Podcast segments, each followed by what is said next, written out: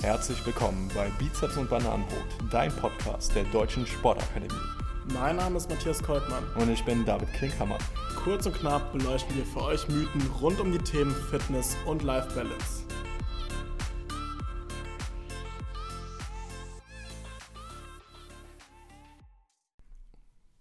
Hi. Hi.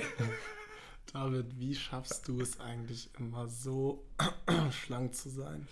Ja, das liegt daran, dass ich länger als 30 Minuten laufen gehe, weil da wird ja äh, die Fettverbrennung ordentlich angeheizt. Ah, okay. Ja, das ist auch unser heutiger Mythos. Die Fettverbrennung beginnt erst nach 30 Minuten Laufen. Okay, Fettverbrennung heißt ja jetzt nicht, dass wenn ich mir ein Fettpölsterchen nehme und dann Feuerzeug drunter halte, dass hm. dann das Fett verbrennt. Nee, das heißt natürlich nicht. Sondern das heißt für eher, dass wir den Energieträger Fett haben, also das, das Substrat Fett und das wird dann im Körper unter Verbrauch von Sauerstoff verstoffwechselt und am Ende habe ich dann Energie in Form von ATP. Ja, und da muss man vielleicht auch schon mal ähm, das erste Gegenargument gegen unseren heutigen Mythos nennen. Und zwar so, wie wir jetzt hier sitzen, verbrennen wir Fett. Der Fettstoffwechsel bzw. jeder Energiestoffwechsel im menschlichen Körper läuft ähm, zu jeder Zeit ab. Ja, genau, die können wir einmal kurz zusammenfassen, welches da so gibt. Also wir haben ja ATP, was ich gerade schon angesprochen hatte. Ein ATP-Speicher, der ist aber super schnell verbraucht. Und dann habe ich das Kreatinphosphat, von Phosphat abgespalten wird und wodurch ich auch wieder ATP regenerieren kann. Das aber auch schon so nach ungefähr 10 Sekunden verbraucht. aber es wird immer wieder hergestellt, sprich diese Prozesse laufen auch weiter ab.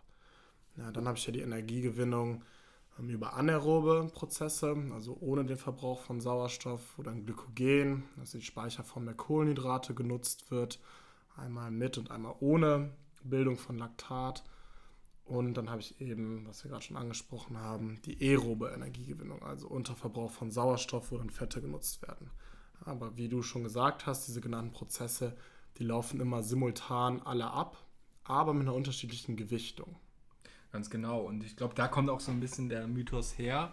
Denn es ist tatsächlich so beim Ausdauersport, dass erst nach einer gewissen Zeit der Fettstoffwechsel so richtig in Gang kommt. Das liegt einfach daran, dass Fette im Feuer, so sagt man, im Feuer der Kohlenhydrate verbrennen. Und das braucht halt eben seine Zeit, bis das eben passiert. Und eine halbe Stunde kann man jetzt nicht als zeitliche Grenze da irgendwie sagen. Das ist äh, sicherlich von Mensch zu Mensch individuell. Kann man in einer Leistungsdiagnostik auch messen, wann das äh, so richtig losgeht mit dem Fettstoffwechsel. Aber ja, es dauert seine Zeit, das kann man auf alle Fälle sagen, bis der Fettstoffwechsel aktiv ist. Nun muss man allerdings differenzieren, denn viele haben wahrscheinlich so diese romantische Vorstellung, dass eben Fettstoffwechsel gleichbedeutend ist, dass das Fett anfängt zu schmelzen und da müssen wir einfach nochmal differenzieren, abnehmen ja, und Fettstoffwechseltraining. Na, Fettstoffwechseltraining ist halt einfach, ja, um leistungsfähiger zu sein, gerade in so langen Distanzen, auf langen Distanzen, jetzt zum Beispiel Marathon. Ne? Was macht eigentlich deine Marathonvorbereitung? Ach, reden wir später drüber. Nächste Frage.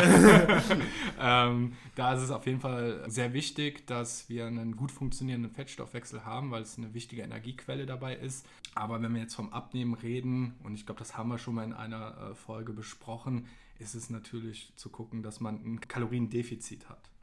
Ja, also ist jetzt erstmal egal, welche Energiesubstrate ich verbrenne ja, ob es jetzt Kohlenhydrate oder Fette sind, erstmal ist wichtig, dass ich Kalorien verbrauche.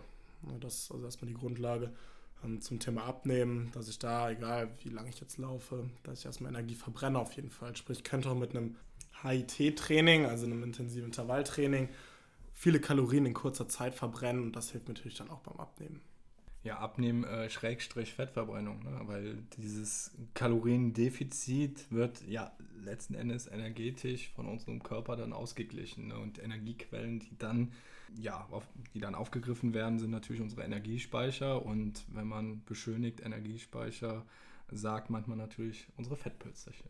Ja, und da liegt auch jetzt vor allem schon die Ironie in der Aussage, äh, Fettstoffwechseltraining und ja, Körperfettreduzierung geht eben nicht Hand in Hand, denn wir brauchen beim Ausdauersport ja Energie, also müssen halt gucken, dass wir eben nicht im Kaloriendefizit sind, sondern sollten eher gucken, dass wir dem Körper am Tag genau die Energie äh, geben, die er benötigt, ne? weil wir brauchen die Energiequellen für die Ausdauerleistung.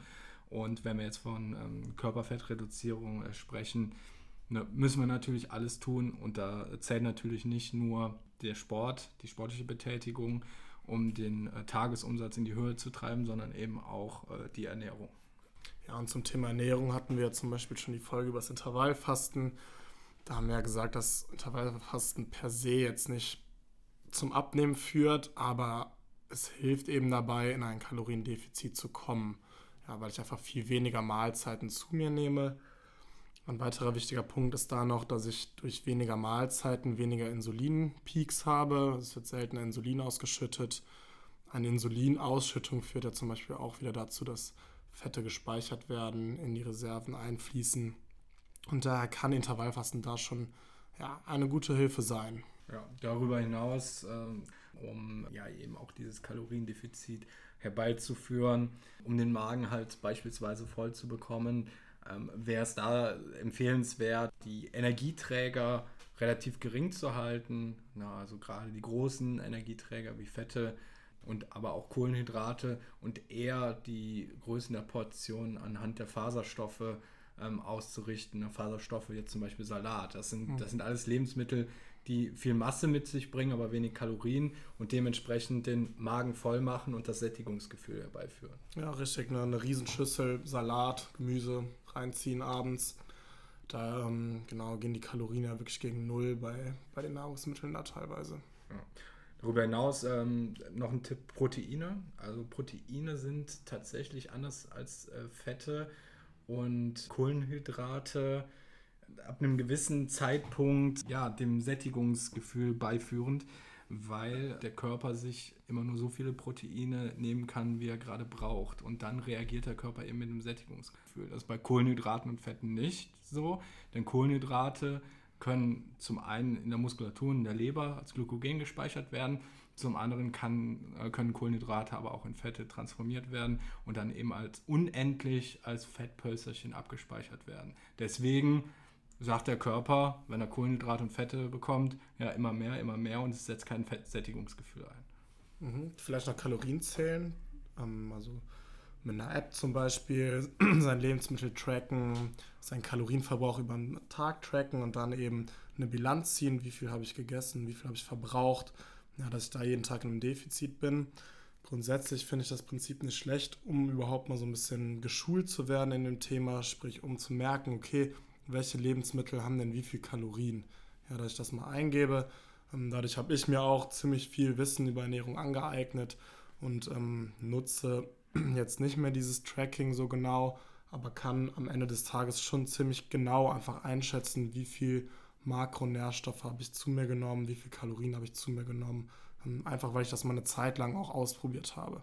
Also dauerhaft ist das sicherlich nicht die beste Lösung, aber um einfach mal ein Gespür dafür zu bekommen, könnte ich das schon empfehlen. Ja, kann ich mir auch vorstellen, für jemand, der gerade damit beginnt, mit dem Thema Abnehmen und das noch gar nicht so einschätzen kann, äh, wie viel Masse, wie viel Kalorien ausmacht und wie viel Kalorien in Lebensmitteln eigentlich ähm, stecken, ist das äh, definitiv sinnvoll und ist ja auch letzten Endes genau das, was ein Ernährungsberater dann auch macht, dass er sich mal über eine Woche äh, ja, tracken lässt, wie, wie das Ernährungsverhalten des Kundens ist und das dementsprechend dann auswertet und Empfehlungen ausspricht. Ne?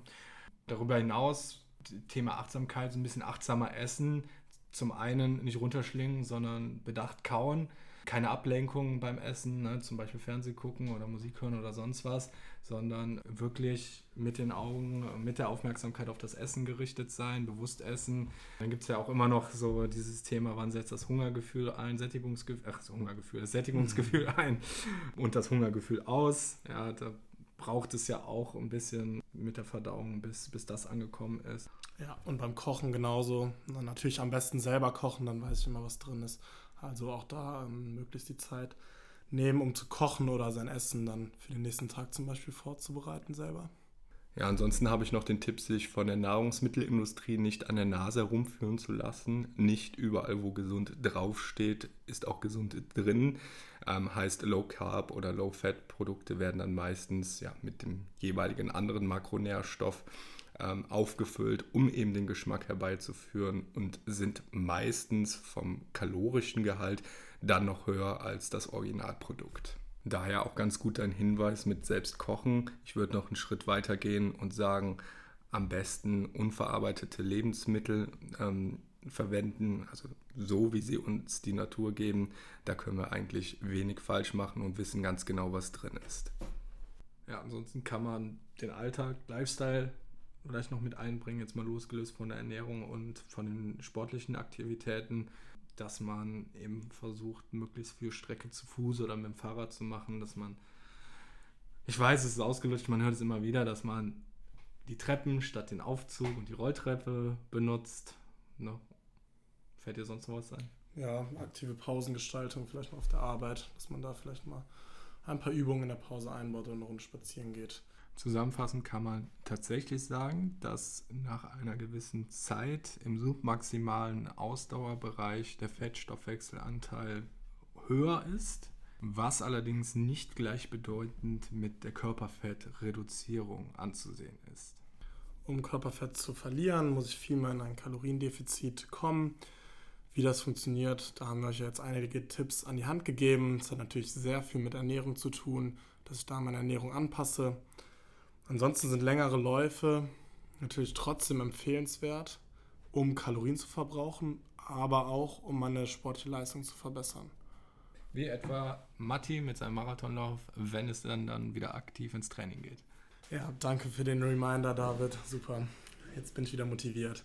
Naja, gut, aber dann siehst mal so, Körperfettreduzierung hast du derzeit nicht nötig und für die Marathonvorbereitung weißt du jetzt, was du zu tun hast. Fettstoffwechseltraining.